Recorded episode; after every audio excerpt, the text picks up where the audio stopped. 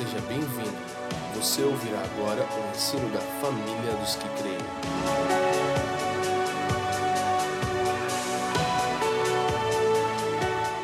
E o tema da palavra de hoje é a Síndrome dos Gálatas.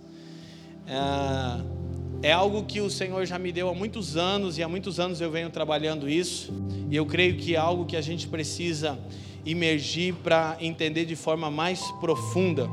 Então, para isso, obrigado, Lucas.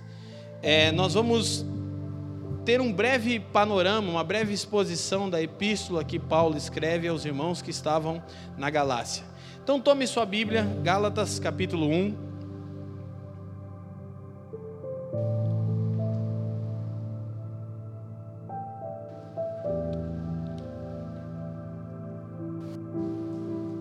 Espero terminar hoje essa palavra, senão terminamos na próxima semana, mas eu acredito que eu consigo terminar hoje.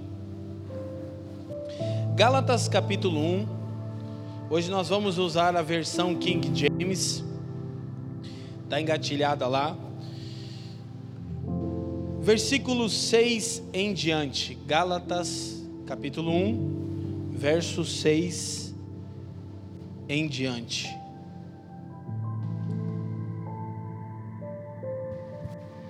As Escrituras dizem assim: Estou chocado de que estejais vos desviando tão depressa daquele que vos chamou pela graça de Cristo para seguirem outro evangelho. Digam comigo, outro evangelho. Que na verdade não é o evangelho. O que acontece é que algumas pessoas vos estão confundindo com o objetivo de corromper o Evangelho de Cristo. Contudo, ainda que nós, ou mesmo um anjo dos céus, vos anuncie um Evangelho diferente do que já vos pregamos, seja considerado maldito. Verso 9: Conforme já vos revelei antes, Declaro uma vez mais: qualquer pessoa que vos pregar um evangelho diferente daquele que já recebestes, seja amaldiçoado. Pai, nós queremos te dar graças nessa noite de encontro da família. Nós queremos pedir pelo seu espírito de sabedoria e de revelação, a fim de que possamos compreender o Evangelho glorioso de Cristo Jesus, para que possamos experimentar as riquezas insondáveis desta nova vida, a fim de que cada um aqui possa viver de forma abundante, relevante, significativa no contexto onde está inserido. E eu peço, Pai, que pelo seu Espírito você me auxilie a comunicar com sabedoria e com temor a sua mensagem nessa noite, a fim de que todos, sem exceção de ninguém, a começar por mim e pela minha casa, sejamos desafiados, encorajados, confrontados, consolados, estimulados pela Sua palavra e pelo Seu Espírito nessa noite. Nós vamos no precioso nome de Jesus. Amém e amém. Gente, o que é uma síndrome? Então, nós temos médicos entre nós, isso torna o meu trabalho mais difícil, mas nada que o Wikipédia não resolva, né, irmão? Aleluia, glória a Deus. Síndrome é uma palavra grega que significa reunir ou reunião ou ajuntar. Na medicina ou na psicologia se usa esse termo para falar de um conjunto de sinais e sintomas que definem determinada patologia ou condição. O que é uma síndrome? É um conjunto de sinais, de evidências, de sintomas que definem uma determinada patologia, uma doença ou uma condição. Correto, doutor Felipe? Tá bom então. Se o Felipe diz que está certo, está certo. Gente, e eu tenho percebido que muitos evangélicos vivem aquilo que eu chamo há muitos anos de a síndrome dos Gálatas, de sintomas, de evidências e de sinais de uma condição de escravidão e não de filiação. Então, sem dúvida nenhuma, a epístola que Paulo escreve aos santos que estavam na região da Galácia é uma das epístolas que mais falam a respeito da liberdade que recebemos em Cristo Jesus. Então, a gente já trabalhou a série do Evangelho completo aqui. Depois trabalhamos a série Céus, Igreja, Terra, falando sobre o sacerdócio de todos os santos. E eu quero comunicar um pouco com vocês isso, porque ainda sinto grande necessidade. Quanto mais eu ando pelo Brasil, mais eu percebo essa síndrome, sintomas, evidências de uma patologia, de que nossa fé está adoecida. E que isso nos dá uma determinada condição que outrora já deveria ter sido superada a condição de escravidão. Então, o que é uma síndrome? É um conjunto de sinais, evidências que definem determinada patologia, doença, enfermidade ou a condição de alguém. Então, é, eu estava lendo um pouquinho rapidinho sobre isso e descobri que a maioria das síndromes elas ganham o nome do cientista ou médico que a descobriu. Por exemplo, a síndrome de Down, ela é oriunda do homem que descobriu essa síndrome e tantas outras síndromes que poderíamos falar. Por isso, eu descobri que os irmãos da galáxia também podem levar. Também há, há dois casos. No primeiro caso, quem leva o nome é o médico ou o cientista que identificou a determinada síndrome, ou, em casos mais raros, a geografia ou lugar, como a síndrome de Estocolmo. Já ouviu falar disso? Alguém já ouviu falar disso? Porque foi algo identificado em determinada região na Suécia. Então, essa é a síndrome dos Gálatas recebe o nome, são, são, são práticas e são evidências de que vivemos um outro evangelho. Eu não sei se você se preocupa com essa expressão, mas eu sempre me preocupei demasiadamente quando Paulo disse o outro evangelho. E, e, no versículo 6 ele diz: Eu estou chocado, estarrecido de que vocês se desviaram tão rapidamente. E ele dá uma chave, vejamos o texto, versículo 6 de novo. A gente vai expondo, não toda a carta, claro. Ele diz, é porque aquela parte ali era o tema, só há um evangelho, ficou junto. Estou chocado de que estejais vos desviando tão depressa daquele que vos chamou pela graça de Cristo para seguirem outro evangelho então no versículo 8, ele diz, no verso, é, no próximo ele diz, contudo, ainda, 7, desculpa Rosa, é, que na verdade não é o Evangelho. O que acontece é que algumas pessoas vos estão confundindo com o objetivo de corromper o Evangelho de Cristo. Aí Paulo vai dizer algo extremamente assim, sério. Ele diz: Se alguém vos pregar um outro Evangelho, verso 8 Contudo, ainda que nós, ou mesmo um anjo dos céus, vos anuncie um evangelho diferente do que já vos pregamos, seja considerado maldito.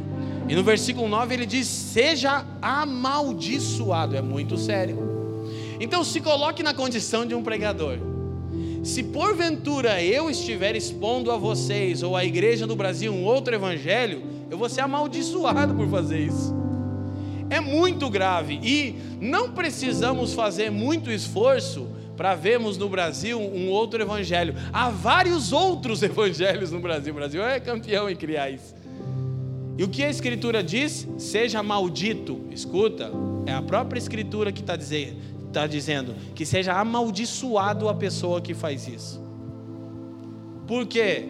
Porque o Evangelho é a boa notícia de Deus. E se alguém está torcendo o Evangelho, ele precisa ser amaldiçoado. Por quê? Porque você vai guiar pessoas para um outro caminho que não é o Evangelho. Então, isso realmente me deixa extremamente preocupado quando eu prego. Por isso, os irmãos que, que já caminhamos há mais tempo juntos já perceberam isso, e eu sinto grande carga quando vou ensinar. Por quê? Porque eu sempre penso assim, de um jeito ou de outro eu preciso ir do começo ao fim do evangelho. Por isso que sempre demora. Você pode perceber, o Fafa já viajou comigo dezenas de vezes, ele e a Jaque. Você vai perceber, eu nunca acabo uma mensagem no meio. Eu não faço isso. Eu prefiro estourar o horário e deixar todo mundo com raiva do que não terminar. Por quê? Porque eu fico pensando, ai de mim se eu estiver pregando outra coisa que não seja o Evangelho. E, e precisa de um tempinho para pregar o Evangelho, é mesmo? Então, como a gente trabalhou muito isso, agora eu quero trabalhar um pouco a causa de alguns sintomas. E qual é a causa? é a síndrome dos Gálatas. Era aquilo que esses irmãos estavam vivendo e a gente vai poder tirar muito ensinamento aqui para nós, para percebermos isso. Eu sempre disse assim: a síndrome dos Gálatas, ela é resumida em uma gangorra que de um lado leva o nome legalismo e do outro lado leva o nome libertinagem. Então, o problema que os irmãos na Galácia estavam vivendo era algo semelhante ao que a gente vive. A síndrome, sintomas, atitudes, é, evidências de que, ora, temos uma postura legalista e, ora, temos uma postura libertina, leviana. Ora, nós estamos querendo é, merecer o favor de Deus por meio das nossas obras, e ora nós já estamos dizendo que, independente das nossas obras, nós somos o alvo do favor de Deus.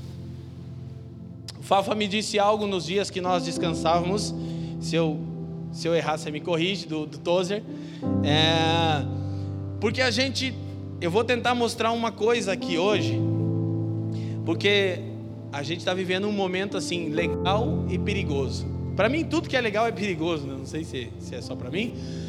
Por que é legal? Porque a gente está despertando como igreja no Brasil para um entendimento mais claro sobre o Evangelho completo. E principalmente, a, a, a ênfase do momento é o primeiro capítulo do Evangelho. Gente, qual é o primeiro capítulo do Evangelho mesmo? O Evangelho da graça, Atos 20, 24. Então, poxa, não que eu me lembre, ao menos eu não me lembro, de ter ouvido tanto pregar sobre a graça como eu estou ouvindo agora. Só que o que, eu estou preocupado? Eu estou preocupado, eu estou trabalhando com antecedência, porque eu estou percebendo que o nosso entendimento sobre a graça, ele se aproxima mais da libertinagem do que da graça. Não é uma coisa que a gente está encontrando o equilíbrio, a gente está pesando a gangorra para o outro lado só. Nós estamos rompendo com o legalismo que outrora subjugou o povo de Deus, e eu não vou mencionar aqui para não ofender, porque o intuito não é ofender. Não quero também dar muito trabalho para os irmãos que ficam editando minhas mensagens, mandando os áudios para o Fafa. Também não quero fazer isso, né, seu Daniel?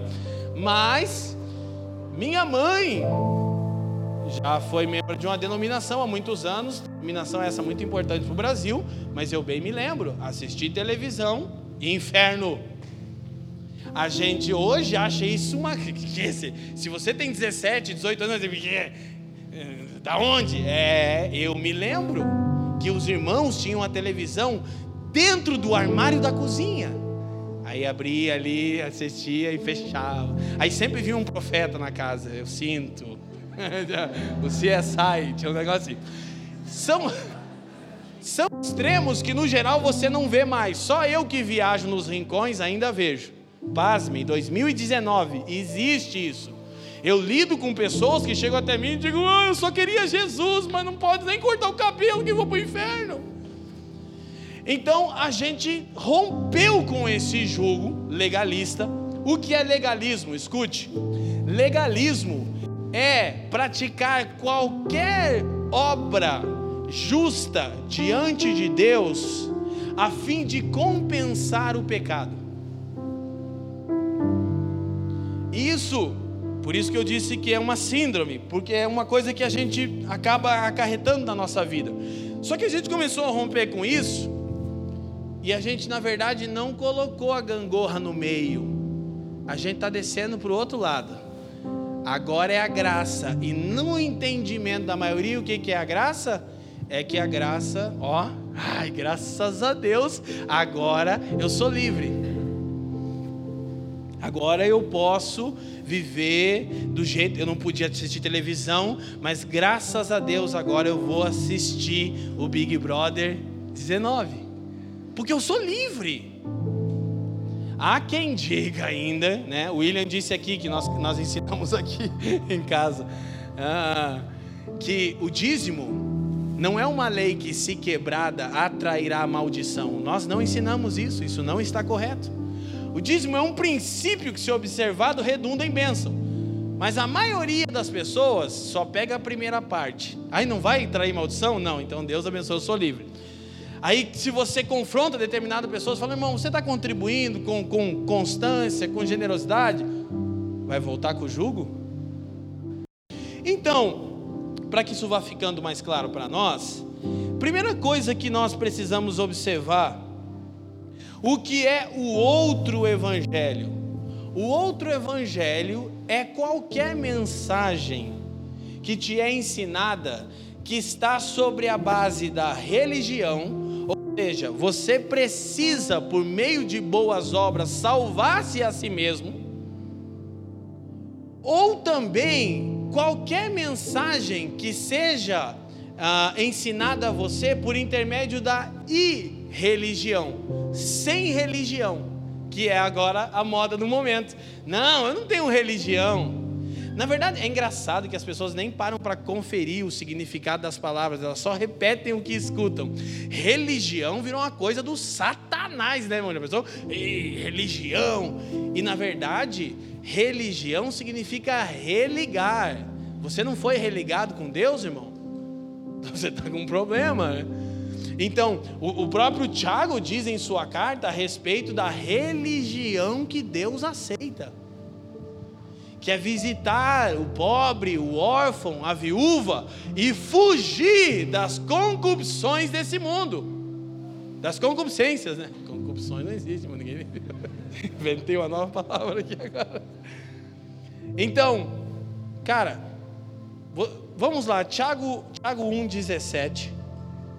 27, irmão. É que faltou ali só 10 números. A religião que Deus, o nosso Pai, aceita como sincera e imaculada é esta: cuidar dos órfãos e das viúvas em suas dificuldades e, especialmente, não se deixar corromper pelas filosofias mundanas. Então você sabe que filosofia é um padrão de pensamento, e padrão de pensamento modela comportamento. Então por isso Paulo diz que nós, Tiago, perdão, diz que Deus aceita, procura, deseja um tipo de religião, de prática constante, aquela que socorre o aflito e aquela que especialmente não se corrompe com os padrões desta era. Você é um religioso ou não? A questão é que tipo de religioso você é. Agora, quando nós falamos de religião, e há muitas palavras que nós precisamos pensar no conceito delas, não apenas trazer uma definição sem refletir um pouco no conceito delas. O que nós rejeitamos é a religião no aspecto legalista, na boa obra que eu faço para ter mérito, a fim de ganhar a minha salvação. Isso a gente rejeita. Mas não a religião, a prática constante e cíclica de socorrer os necessitados e fugir das paixões desse mundo. Você tem que fazer isso todo dia, irmão. É uma religião, é uma coisa que você faz metodicamente todos os dias. Então, o que é o outro evangelho? É estarmos fundamentados na religião legalista ou na irreligião libertina. É ou estamos procurando merecermos o favor de Deus e ganharmos a nossa salvação pelo nosso próprio esforço, ou estarmos numa postura de que Deus me salvou mediante a graça, eu posso viver de qualquer jeito, porque nada que eu fizer vai fazer diferença nenhuma. É isso que as pessoas estão chamando de graça. Isso, na verdade, é uma desgraça. Isso. Então, queridos, para a gente aprofundar um pouquinho mais aqui ainda em Gálatas, Paulo vai seguir o raciocínio, mas eu quero que você perceba a primeira coisa. O que é o Evangelho? É o chamado que nós recebemos mediante a graça. Ele diz: Eu estou chocado. E depois ele chama os irmãos de insensatos, de incoerentes, no capítulo 3. Mas eu estou chocado com rapidamente. Gente, sabe o que é isso? É uma orientação. É muito rápido para que eu e você nos desviemos do fundamento do Evangelho. Se você for sincero mesmo com você, e eu comigo mesmo, e você parar para refletir a respeito da sua última semana, tente encontrar alguma, algum sintoma, alguma evidência dessa síndrome. Em algum momento você procurou fazer alguma coisa correta diante de Deus a fim de compensar uma falha?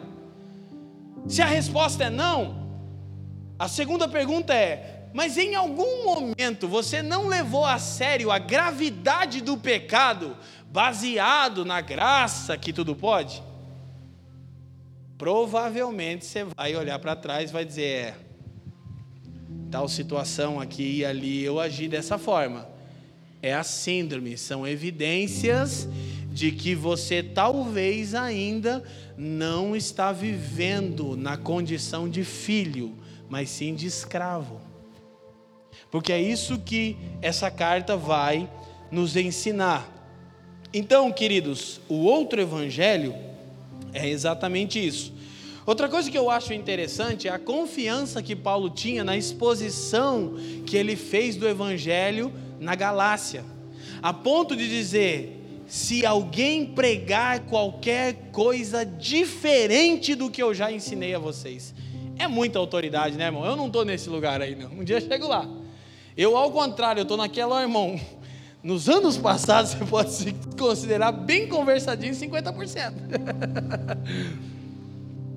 não estava muito claro o que a gente estava falando, não. Até tinha uma intenção boa, mas não estava muito certo, não. Mas Paulo tinha uma confiança na exposição do Evangelho. Aí deixa eu te dar um. Irmão do céu, aleluia, glória a Deus. Valoriza esse tipo de coisa que eu vou falar agora. Quando Paulo dá um tipo de, de afirmação como essa, não que você não tenha segurança em toda a Escritura, você tem, toda a Escritura é inspirada por Deus e apta para redarguir e corrigir. Mas ele acabou de dizer que esse livretinho que ele escreveu na Galácia expõe na totalidade o Evangelho. São seis capítulos. Que tal se você lesse uma vez por dia nessa semana Gálatas? Seis capítulos, você para para ler 15 minutinhos, 20 minutinhos, 25 se você lê devagar, 30 se você é muito lento. Aquela coisinha do smartphone no trabalho, ou escuta em áudio. Poxa, um, um, um, um livro com seis capítulos, trazendo toda a mensagem do Evangelho, a segurança de Paulo dizer: ó, oh, pode ficar tranquilo, e ninguém deve dizer nada diferente, nenhuma vírgula sequer acerca do que está exposto aqui. Então isso é muito singular. Embora ele está referindo a primeira vez que esteve entre os irmãos, isso não está registrado em carta, na carta ele vai relembrar aquilo que ele falou aos irmãos. Então isso aqui é muito especial. Aí ele ainda vai fundamentar isso, o versículo 11. Olha como ele ainda vai fundamentar isso. Caros irmãos, Quero que saibais que o evangelho por mim ensinado não é de origem humana, porquanto não o recebi de pessoa alguma, nem me foi doutrinado, ao contrário, eu o recebi diretamente de Jesus Cristo por revelação. Por isso ele tinha tanta convicção naquilo que ele estava ensinando aos irmãos.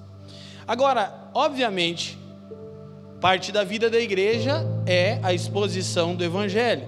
Paulo confiava tanto na exposição do Evangelho que ele fazia nas cidades que visitava, quanto confiava na eficácia do Evangelho. Essa é a razão porque a gente está insistindo nesse ponto. Ele diz: ninguém pode pregar nenhuma coisa diferente daquilo que eu já anunciei a vocês, eu expus a vocês Jesus Cristo crucificado. E ele também diz, quando escreve aos Romanos, Romanos 1,16, ele diz assim: Eu não me envergonho do Evangelho, porque o Evangelho é o poder de Deus.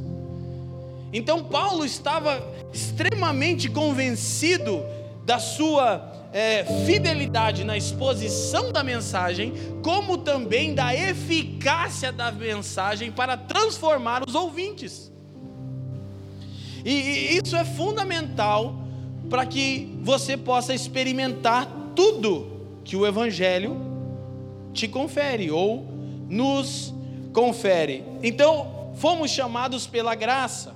Esse é o ponto primordial e a gente já trabalhou isso muito na série do Evangelho completo. Se você quiser ouvir, estou ouvindo muito testemunho, gente, para vocês saberem. Essa semana estava no Rio Grande do Sul, o irmão falou: irmão, não para de gravar podcast, está nos abençoando demais.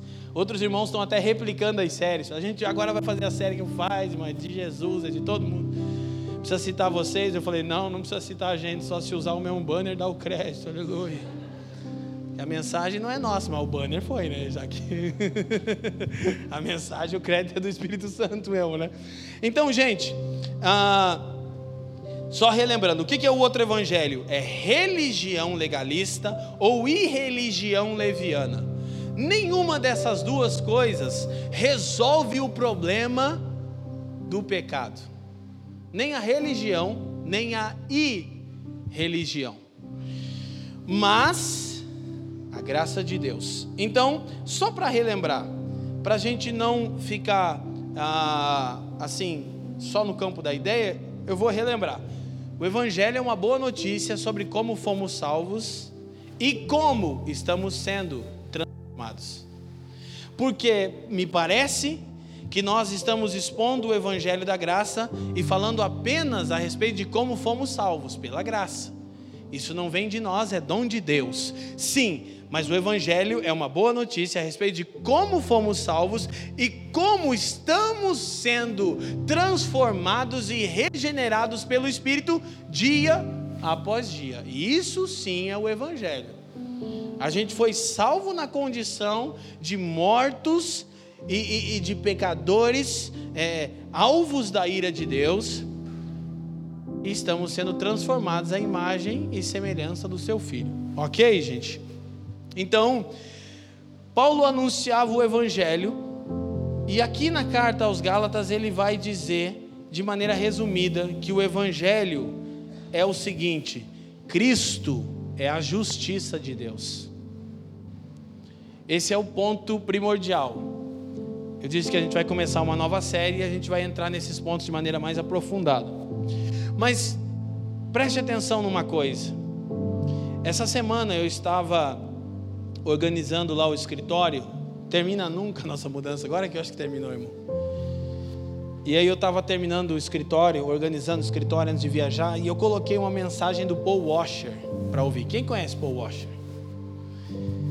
E assim, fazia tempo que eu não ouvia o irmão, né?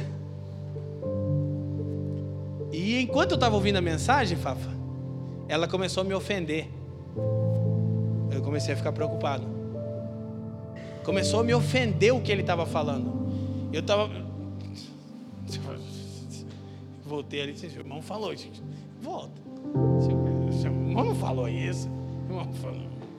Beleza, voltei para os livros e o irmãozinho lá, lá no Mackenzie, universidade, irmão, cristã, teologia.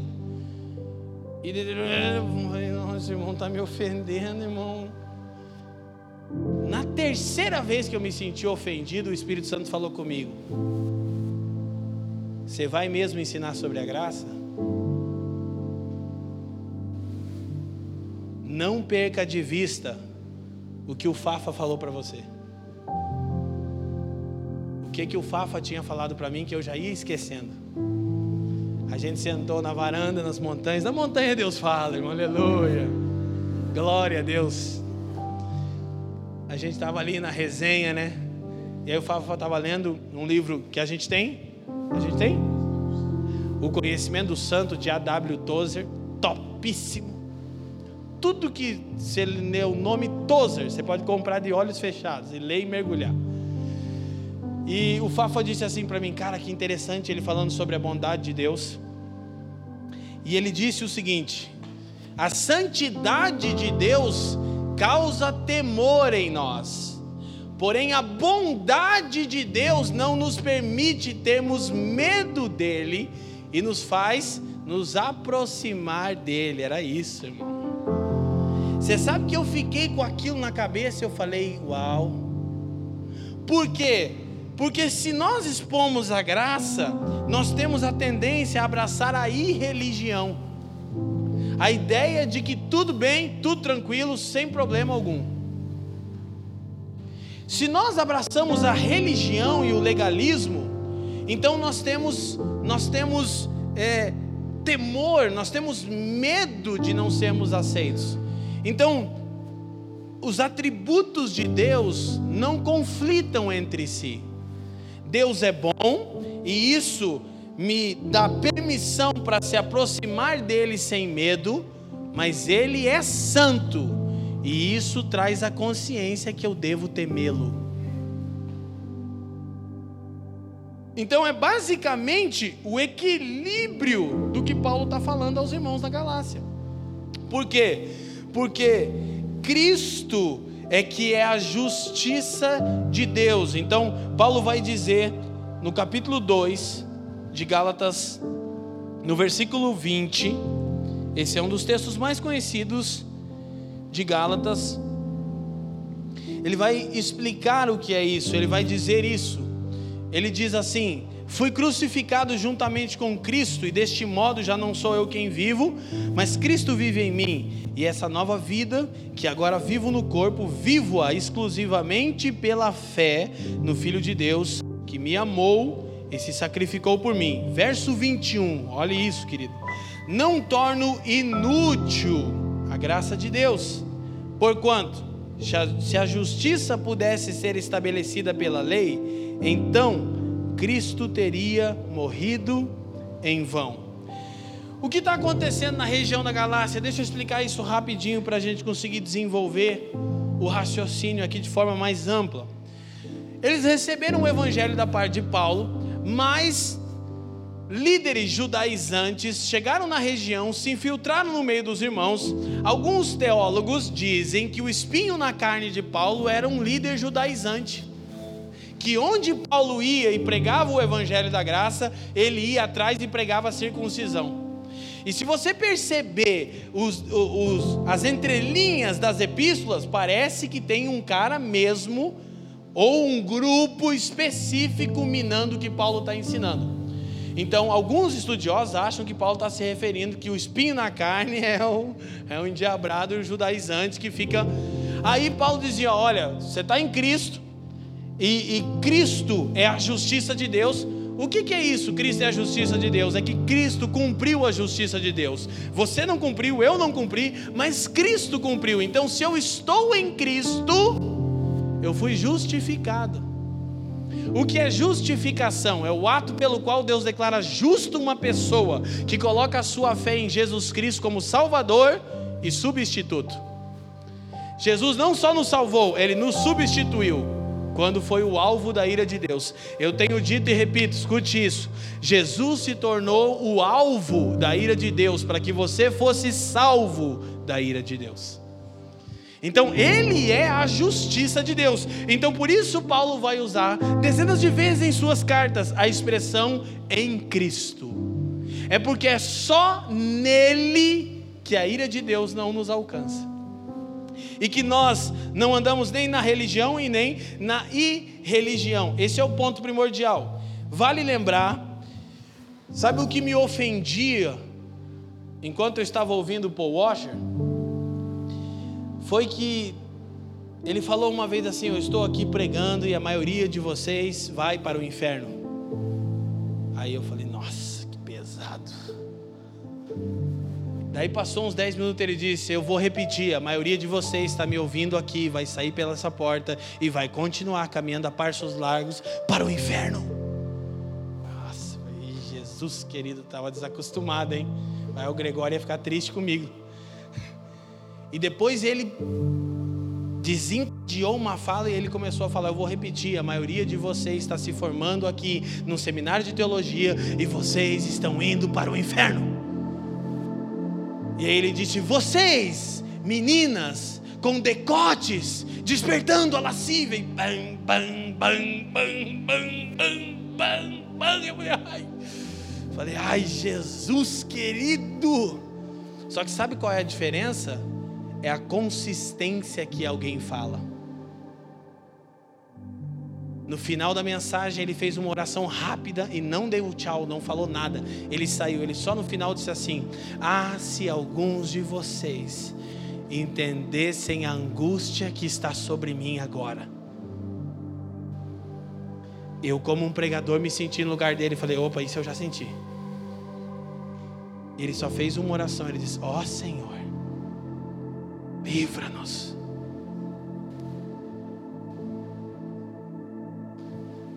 E eu pensei, meu, me ofendeu. Mas no final eu disse, graças a Deus. Porque outrora eu já disse que se o que você está ouvindo não te ofende, talvez não seja o evangelho que você está ouvindo. Porque o evangelho é uma boa notícia sim, mas num primeiro momento é uma ofensa. Para um padrão de vida, para uma geração pecaminosa, ele ofende. Então, agora nós precisamos ter esse cuidado. Então, Romanos 3, 23, as Escrituras vão dizer: Pois todos pecaram, todos, e destituídos foram da glória de Deus. Romanos 6, 23, o mesmo Paulo vai dizer: Pois o salário do pecado é a morte.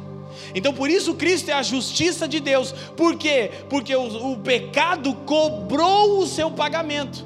E em Cristo ele recebeu. Gente, o pecado recebeu o seu salário com a morte do Cristo. Alguém teve que morrer. Deus não criou um outro jeito. Aquilo que Deus havia dito foi cumprido. Ele falou no Éden: se você comer desse fruto, você vai morrer. Mas quem morreu foi Cristo. Quem está entendendo? A boa notícia do Evangelho é que quem morreu foi Cristo, no seu e no meu lugar, para que você e eu tenhamos vida. Agora, então Paulo vai discorrer ainda na carta, ela, ela é extremamente profunda, e eu preciso até cuidar para não entrar muito, mas, se não for possível terminar, a gente termina na próxima semana. Eu realmente sinto que isso é até um pouco melhor. Gálatas capítulo 3, versículo 1 agora.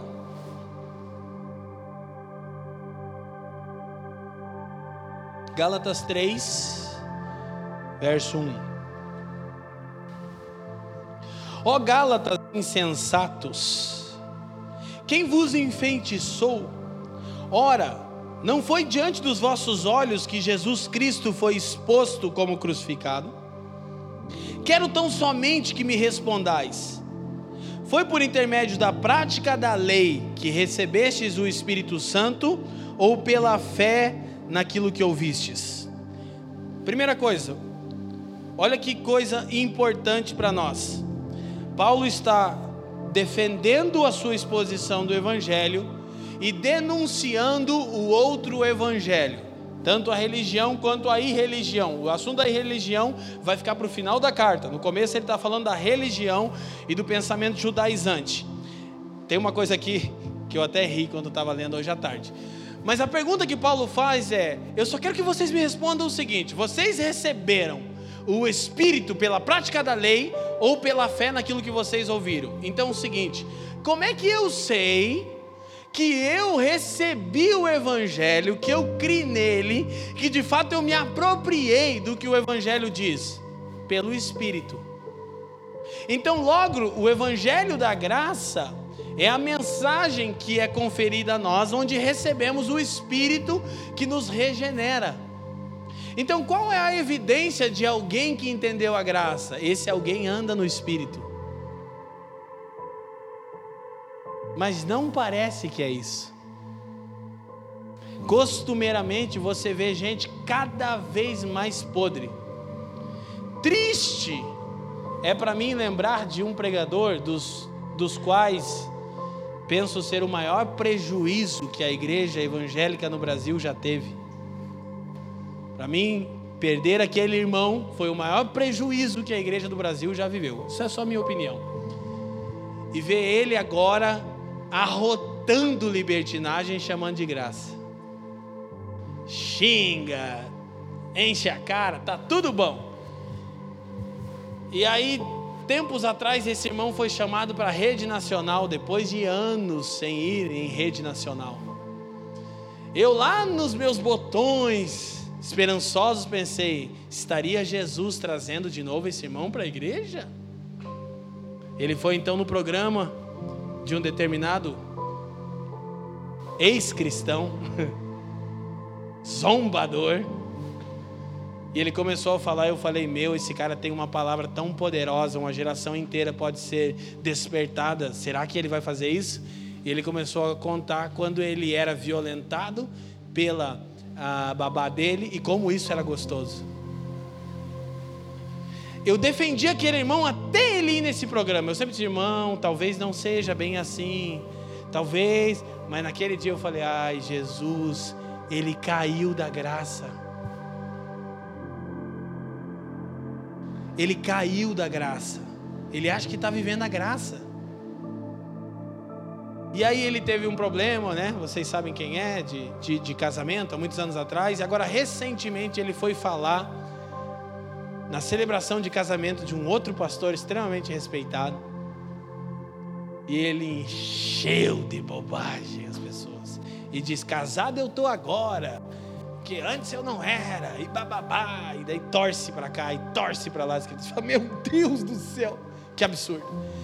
E muitos pregadores mirins da graça, eles não têm ideia do que a falta de clareza e um equilíbrio pode fazer com alguém, porque no começo é uma coisa, mas ninguém acha que no fim da vida você vai estar igual a esse irmão. Todo mundo acha que você não, entendi uma coisa nova, agora está mais leve. Uhul! Uhul! Yeah! Vamos lá! Mas o fim desse discurso desequilibrado também é a condição dessas pessoas. Eles caem da graça. Então, queridos, isso é realmente assim de grande temor para mim. A evidência é o Espírito. Paulo diz: vocês receberam o Espírito pela prática da lei ou pela fé no que ouviram? Óbvio, a pergunta é retórica, foi pela fé no que vocês ouviram. Então ele vai começar a discorrer, olha o que ele diz no versículo 3. Estais tão enlouquecidos assim, a ponto de, tendo começado pelo Espírito de Deus, estar desejando agora vos aperfeiçoar por meio do mero esforço humano? Vocês começaram no Espírito e estão terminando na carne? Deixa eu te falar uma coisa: a Bíblia diz que melhor é o fim das coisas do que o começo delas. Essa semana, oh, quando, quando eu vou falar uma coisa, Jesus começa a me estreitar. Essa semana eu fui num determinado lugar, estava olhando o carro, né? meu, meu hobby é olhar carro. Aí eu vou olhar carro, né, irmão? Gosto de olhar carro. Eu estava olhando os carros e tal. Eu faço test drive, ó, oh, beleza. Mais caro, os caras ficam meio assim. Eu já passei ali na Vale Sul, ali tem uns oito Camaro ali, vou fazer um test drive. Os caras ficam loucos, 380 mil. Eu nunca nem quero ter, mas é só para. Aí, lá fui eu, tava olhando o carro, daí o, o, vendedor já, vamos avaliar o teu, aquela coisa, né? É legal que daí a Fran até ficou brava comigo, amor, você não vai trocar? Eu falei, o trabalho dele, não tem nada para fazer, não tem ninguém aqui. Vai lá, avalia meu carro. Eu já sei quando ele vai dar, é só daí eu fico discutindo com ele, ele falou, fica bravo. Que, que absurdo! Você tá doida? FIP é X. Eu falo, não entendo o que, que você gosta. Eu falo, é legal. É que tá na minha veia vender, né, mãe? Sou filho de vendedor e tal. Aí, beleza, o cara tá avaliando o carro, eu olhei de longe, falei pro vendedor, eu falei, o cara tá avaliando mesmo, hein? Que ele olhou até o, ali, a, a tampa do porta-mala por dentro e... O que que é aí? Aí, beleza. Quando terminou, fechou a porta do carro e falou, tá a chave, Leandro. Eu estava falando com o vendedor, olhei para o rosto dele. É um irmão do início da minha caminhada. Eu falei, ô oh, velho, e aí, como é que você está? Aí ele já disse: É, é, é já falou.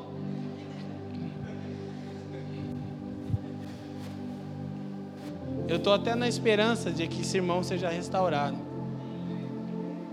Eu já falei, ó, nós estamos ali, ó. Sério, é, tá pertinho, fica ligado que o bagulho vai estreitar. Falei, tua mulher, eu divorciei. Só que sabe do que, que eu lembro? Eu lembro de um retiro, Jean, que nós viemos embora. O poder de Deus foi tão grande no retiro. Poder de Deus, irmão, eu sei. Que ele foi esquecido no meio das cadeiras, debaixo da glória de Deus. Lembra já? Já sabe quem é. E quando a gente chegou na igreja, os irmãos contaram no ônibus, tá faltando alguém. Começa os nomes: Beltrano, Fulano, presente. Cadê o Fulano? Tinham esquecido ele na chácara. Ele foi, arrebatado, ele, ele, ele foi arrebatado pela glória de Deus. E eu lembro que eu pensei assim, oxa, eu devo ter pecado pra caramba, hein, Jesus, que droga. Eu já contei isso para vocês. Mas infelizmente, 18 anos depois, nem nos olhos ele me olhou. Eu falei, irmão, olha no meu olho. Porque eu já sei que ele já pensou em logo o Leandro, né? Que eu tinha uma fama. Diz o Denis pro pessoal, esses dias aí o Denis falou: é, vocês acham que o Leandro é chato? Vocês não conheceram ele na época da lei. que aquela época era lei, né, irmão? E assim, sabe? E isso. Porque a gente pode começar pelo Espírito e terminar na carne, irmão. Mas eu espero realmente que não seja o fim desse irmão, amém? Espero que daqui a pouco ele sente aí, daí nós vamos contar que é ele, que aqui a gente conta os pecados publicamente. É uma benção. Você vigia que nós vamos contar. Que a gente conta os nossos e conta os dos outros também. Brincadeira. Então, gente, para a gente ir caminhando um pouquinho aqui para a reta final. Na verdade, na primeira parte, Paulo está trabalhando a, a, a religião.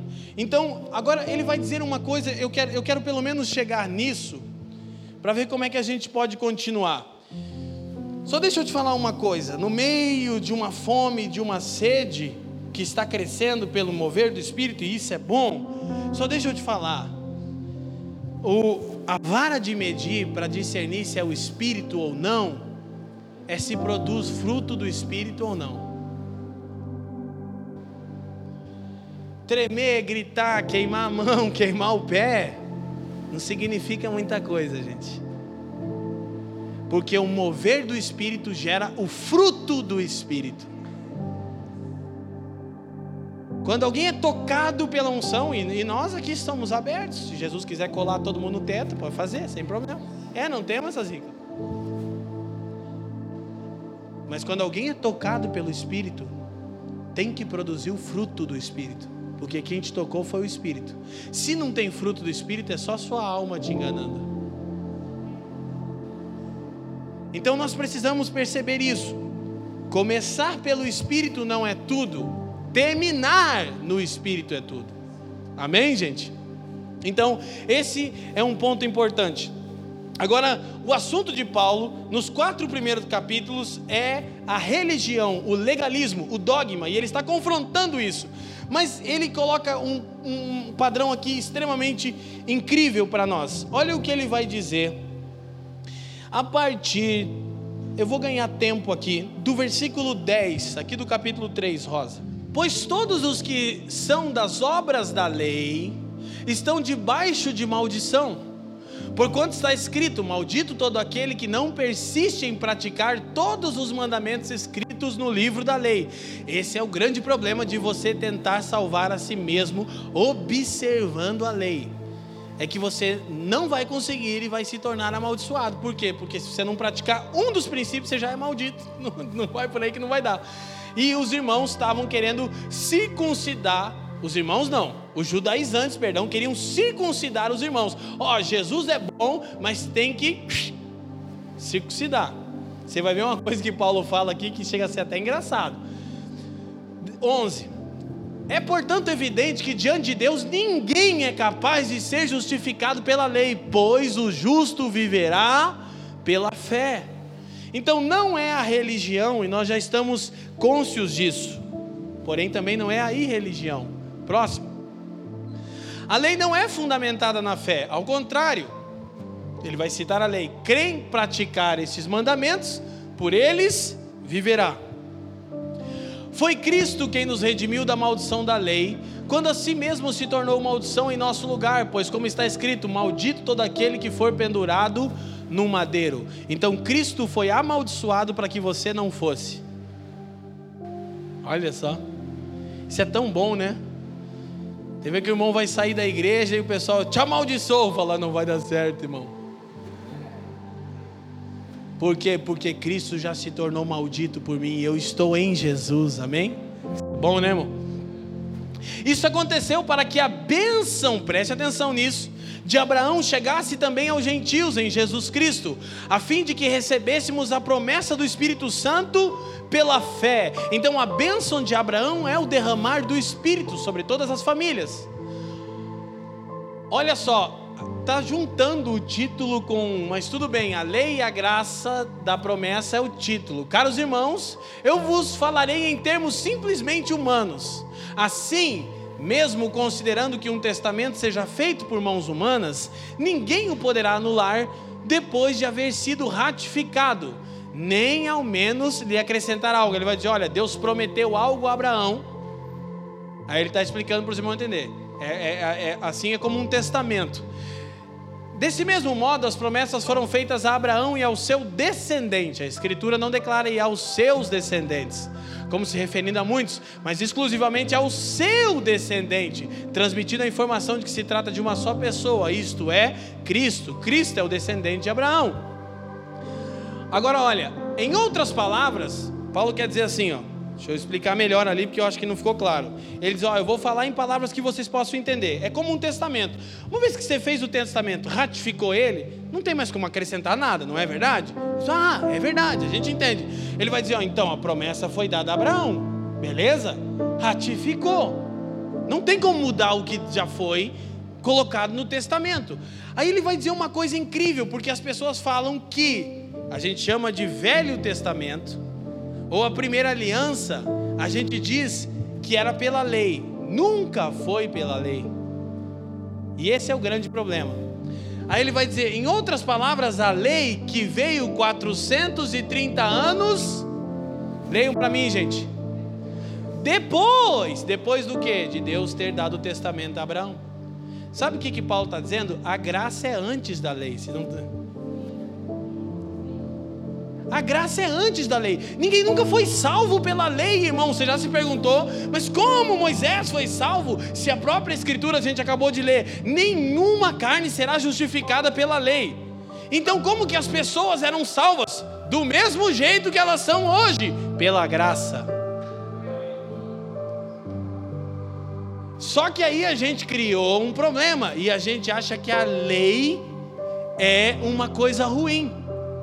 Por quê? Porque a gente acha que a lei está degladiando com a graça. Na verdade, nunca aconteceu isso. E aí, aqui é o equilíbrio, escuta, gente, de você não viver nem a religião nem a irreligião, de você entender para que, que a lei serve e para que, que a graça serve. O problema é que a gente atribuiu à lei uma coisa que não é atribuída a ela salvação. Aí nós vamos perceber isso. Então, olha só, porquanto se a herança provém da lei, já não depende mais da promessa.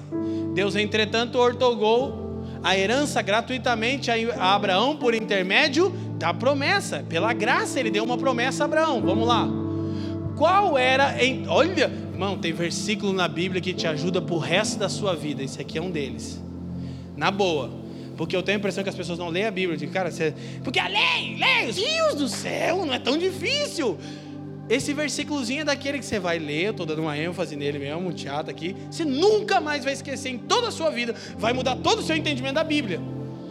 Ora, qual era então o propósito da lei? Ora, a lei foi acrescentada por causa das transgressões.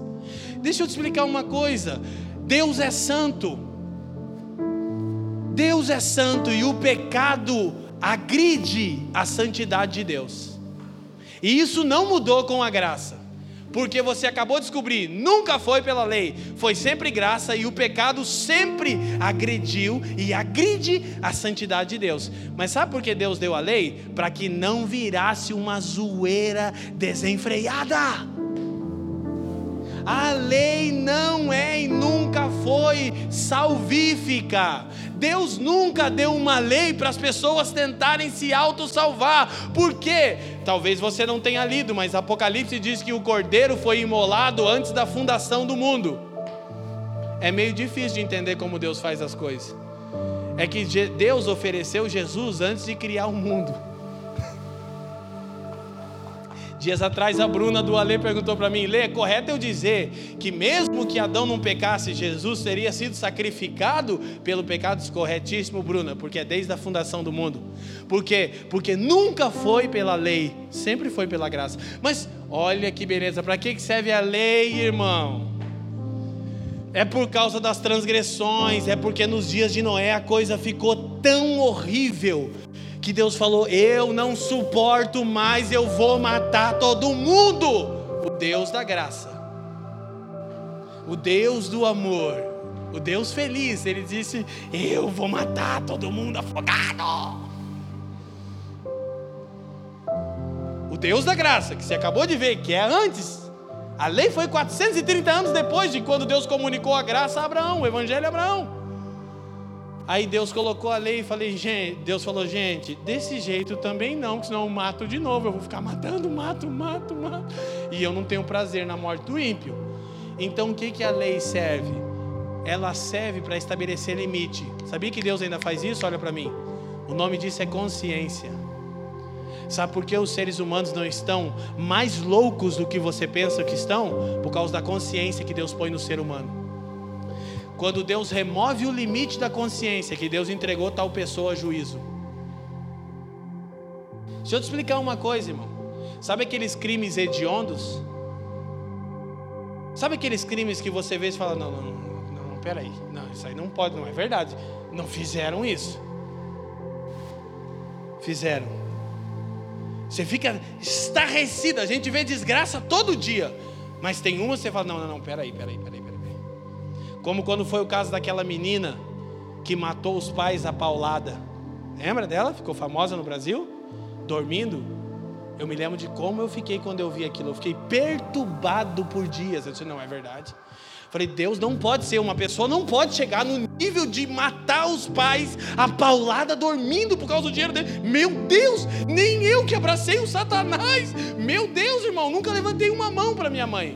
Sabe por quê? porque o limite da consciência foi removido, aí a pessoa é entregue à sua própria concupiscência, aí ela faz coisas que só um animal faria.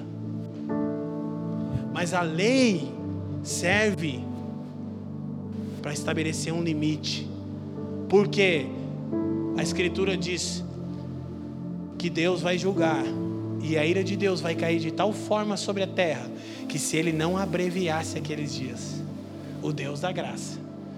Diz Mateus 24: se Deus não abreviasse, Ele determinou que o sofrimento ia demorar, Ele pensou, não, não vão aguentar. Sua Bíblia diz assim: até os escolhidos não suportariam, mas por causa deles, Ele abreviou os dias da grande tribulação. Sabe por quê? Porque a gente não tem nenhuma noção do que as pessoas estão passando na Síria.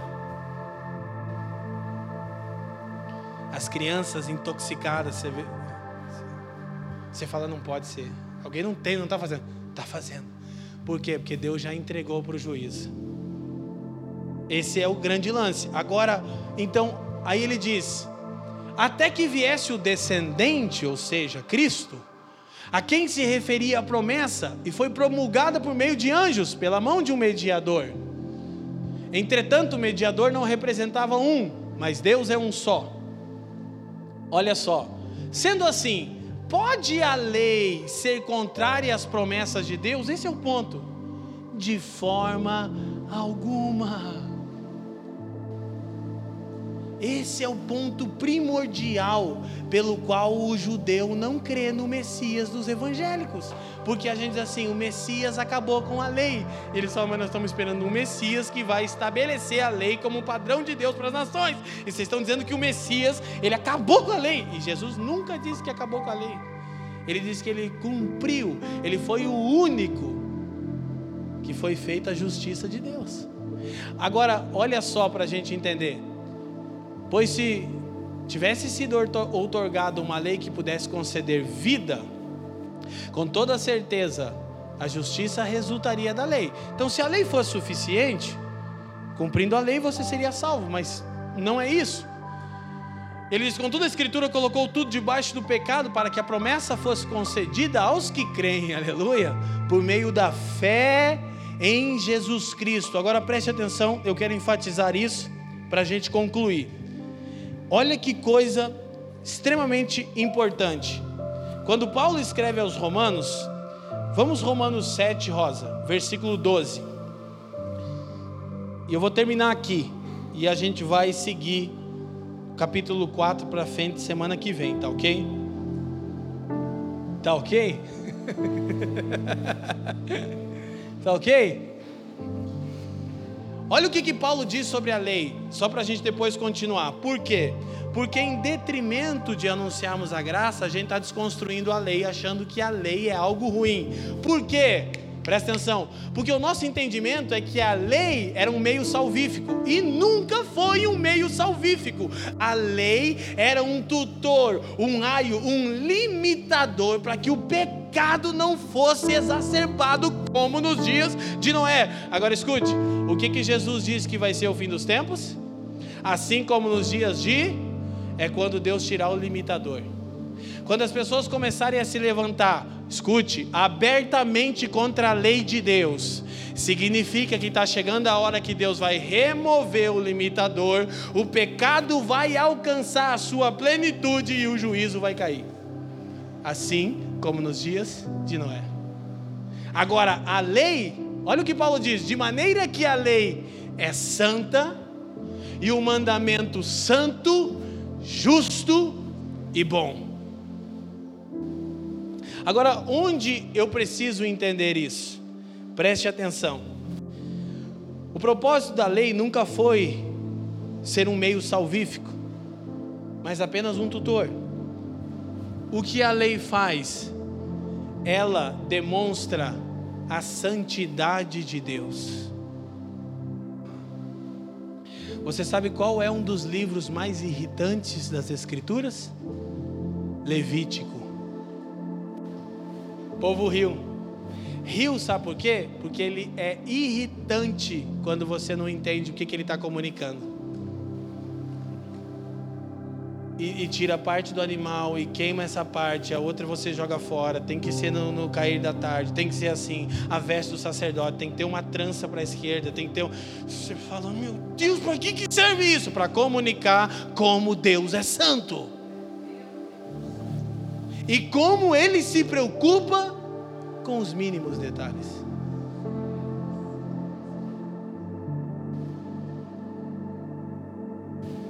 Agora escute, qual é o objetivo da lei? Comunicar a santidade de Deus, irmãos, em nome de Jesus. A lei é um limitador de consciência. A lei segura o pecado e comunica a santidade de Deus. Mas nunca teve objetivo de ser salvífica. Ele vai construir o pensamento. Então, preste atenção. Preste atenção. A lei demonstra a santidade de Deus a graça, o seu amor.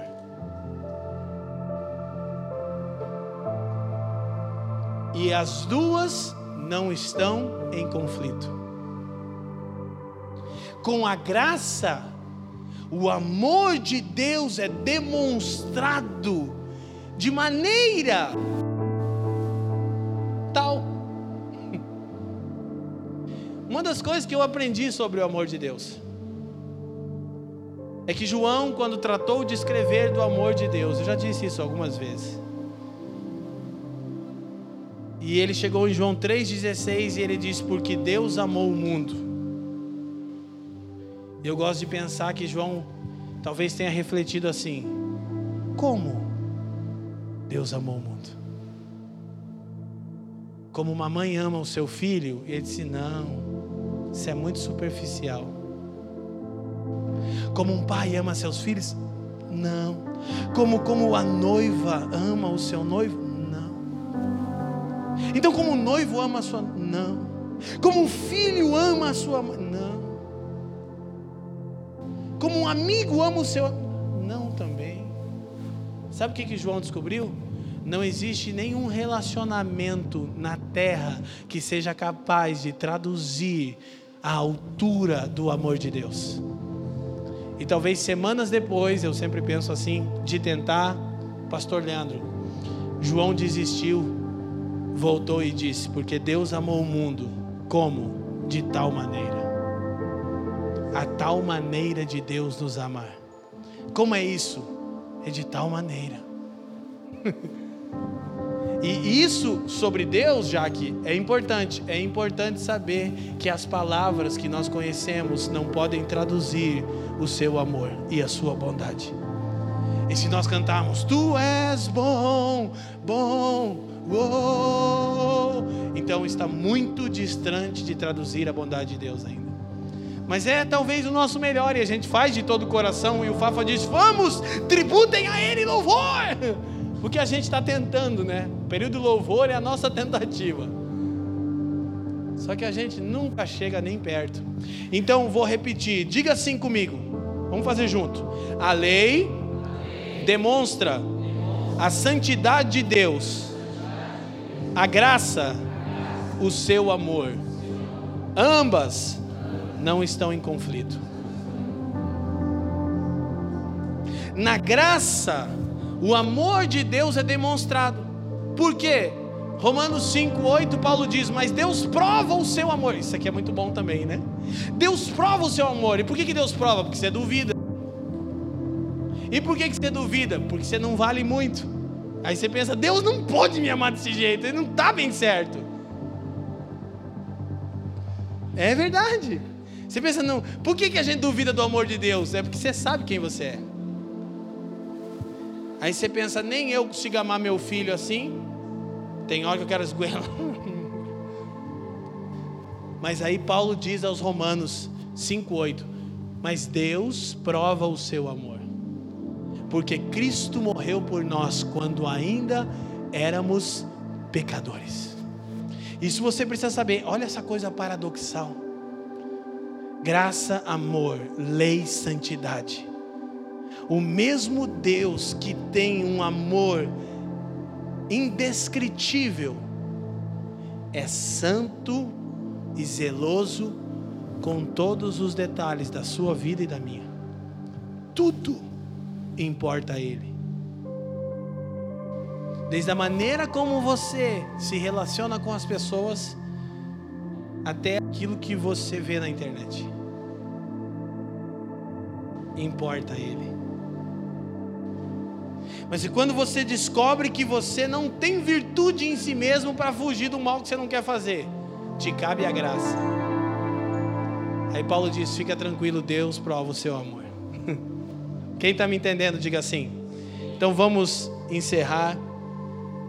Nosso horário avançou um pouquinho, mas eu julgo que seja importante para nós esse entendimento aqui hoje. Se nós observarmos tal princípio, que a lei demonstra a santidade de Deus e a graça, o seu amor, então a gente vai conseguir extrair de toda a Escritura valores que conduzem à vida. Não vai ter mais conflito, nós vamos perceber isso. Timothy Keller diz algo numa literatura que eu vou recomendar aqui no final. Ele diz o seguinte: os cristãos estão livres da lei como modo de conquistar mérito diante de Deus, mas não como forma de agradá-lo. Nós estamos livres da lei como modo de conquistarmos algum mérito diante de Deus, mas não estamos livres da lei no que diz respeito a como agradá-lo. De novo, o princípio do dízimo ele representa bem isso. Não é uma lei que, se quebrada, atrairá maldição. É um princípio que, quando observado, agrada a Deus e redunda em prosperidade. Não há conflito entre a lei e entre a graça de Deus. Amém, meus irmãos? Então, para a gente poder concluir aqui, deixa eu pegar um texto para amarrar um entendimento. E aí nós então podemos terminar. Gálatas capítulo 5. Não vou entrar muito nele porque a gente vai entrar no capítulo 4, 5 e 6 na próxima semana. Seguindo o assunto a síndrome dos Gálatas. Mas Gálatas capítulo 5, versículo 4 e 5.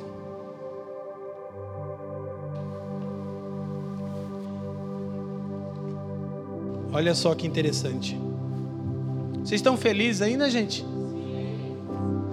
Vós que vos justificais por meio da lei, estáis separados de Cristo, caístes da graça. Então, procurar justificação na lei te faz cair da graça. Por quê? Porque você se auto-salva. Então você cai da graça, você anula a graça de Deus.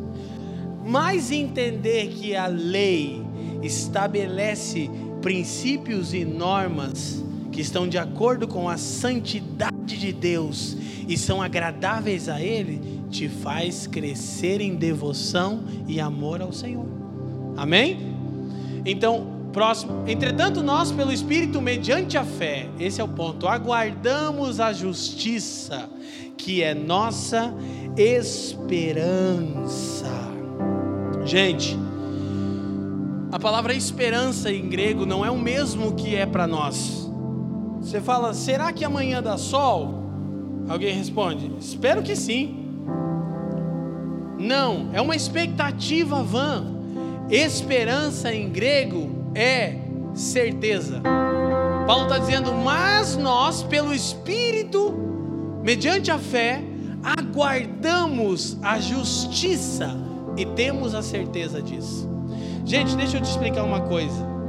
Se você tem a certeza que Cristo é a justiça de Deus e que basta você estar nele, você começa a ser livre para viver um novo tipo de vida, fora da gangorra do legalismo e da libertinagem, porque ambos só causam uma coisa: frustração. Você tenta fazer tudo certinho, aí você erra. Aí você se frustra com o legalismo. E aí você se enfia no pecado. Mergulha de cabeça no pecado. Mas o problema é que o desviado não consegue se libertar de Jesus nunca. E daí o pecado nunca é mais a mesma coisa. Eu nunca mais me esqueci também. Agora eu vou terminar, vou terminar, Fafinha. Estou empolgado, calma. De um dos primeiros irmãos que eu discipulei no Senhor. E ele me disse assim uma vez. Ele ele teve uns problemas lá com a esposa dele na época, tal, roubaram a moto dele, umas coisas bem doidas. Daí ele deu uma, deu uma surtada e deu uma pulou a cerca, foi aquela coisa, né? Fez uns barulhos, bagunça, tal. Aí depois ele voltou, ele voltou, cara. Aí num dia que a gente estava conversando, ele falou, cara, descobri uma coisa. Eu falei, o que que foi? Ele falou, descobri que depois de Jesus o pecado nunca é mais a mesma coisa. Eu falei, como é que é isso aí? Ele falou, cara, eu tentei. Pensa que eu tentei. Eu disse, como? Cara, eu fui. Fui pra balada. Mas eu não consegui por nenhum só minuto desfrutar daquilo. Eu disse, é, o problema do desviado é que ele não se liberta de Jesus. Se você de fato foi alcançado, não tem jeito, você não consegue. Aí você fica frustrado. No legalismo você se frustra porque não consegue. Na libertinagem você se frustra porque descobre que o pecado já não te dá mais prazer. Ele só fere a tua consciência e faz você se sentir cada vez pior. Você pensa que era igual antes, que você vai curtir, uhul, and then I breathe free. Não, mas aí não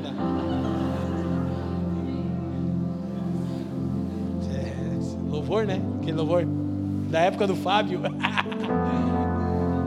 Aí você descobre que Então só há um lugar em Cristo, pelo Espírito, nessa esperança. Amém, gente? Aí, olha o último versículo, agora é de verdade verdadeira. Versículo 12 do capítulo 5, porque é a nossa chave para a semana que vem. Paulo estava tão assim, estava tão chocado e irritado com a pregação da lei como meio salvífico. Escute, lei como meio salvífico, eu disse, não como a maneira de comunicar a santidade de Deus, mas a lei como meio salvífico, que eles estavam mandando circuncidar. Olha que, que mano, aí eu descubro que tem umas coisas que eu posso falar assim já aqui, ó, porque se Paulo tivesse uma jaque, ela ia chamar ele depois e dizer, ó, você não pode falar isso, irmão. Olha só, olha só, o que, que ele escreveu? Quem me dera se castrassem aquele que vos estão confundindo. Sabe por quê? Porque a circuncisão é um corte no prepúcio do saco escrotal do homem. Sabe o que Paulo falou? Tomara que arranque fora, que bata errado. É, porque a circuncisão é um bagulho perigoso. Se você já espirrou, ai meu Deus, circuncidou, circuncidou. Mas acho que foi mais profundo. Cara, sério, né? Não, é o zelo de Paulo. Ah, é? Vocês querem circuncidar? Eu me sinto assim tão bem aqui. Coloca aqui. Você viu, irmãos? Então, queridos, que a gente possa encontrar esse lugar de justiça que é Cristo. Essa literatura é ótima. Timothy Keller, Gálatas, Keller, Gálatas para você. Uma literatura muito boa. Eu ia usar ela, não deu, talvez eu use na semana que vem. Mas eu quero orar para nos despedir hoje, mas que você tenha essa consciência que Cristo é a justiça de Deus e que o outro evangelho é a religião ou a irreligião e que nós precisamos fugir de ambas as coisas. E lembre, guarde no seu coração, observar a lei nos seus aspectos morais, não como obra salvífica, é uma maneira de conhecer a santidade de Deus. Eu espero que Levítico se torne um livro mais interessante para você, como outros mandamentos da lei. Esse é o ponto rico da cultura judaica. Não é para romper essa linha, porque a maioria rompe, mas de você entender que cada coisa simbolizava e externava um aspecto da santidade de Deus. O kippah, as vestes, o shofar, tudo que era dado a Israel, que foi dado a ele, testemunhava a santidade de Deus. E que na graça a gente possa testemunhar o amor de Deus. Amém, gente? Feche os seus olhos aí. Obrigado por nos ouvir. Para mais informações, visite famíliadosquecreem.com.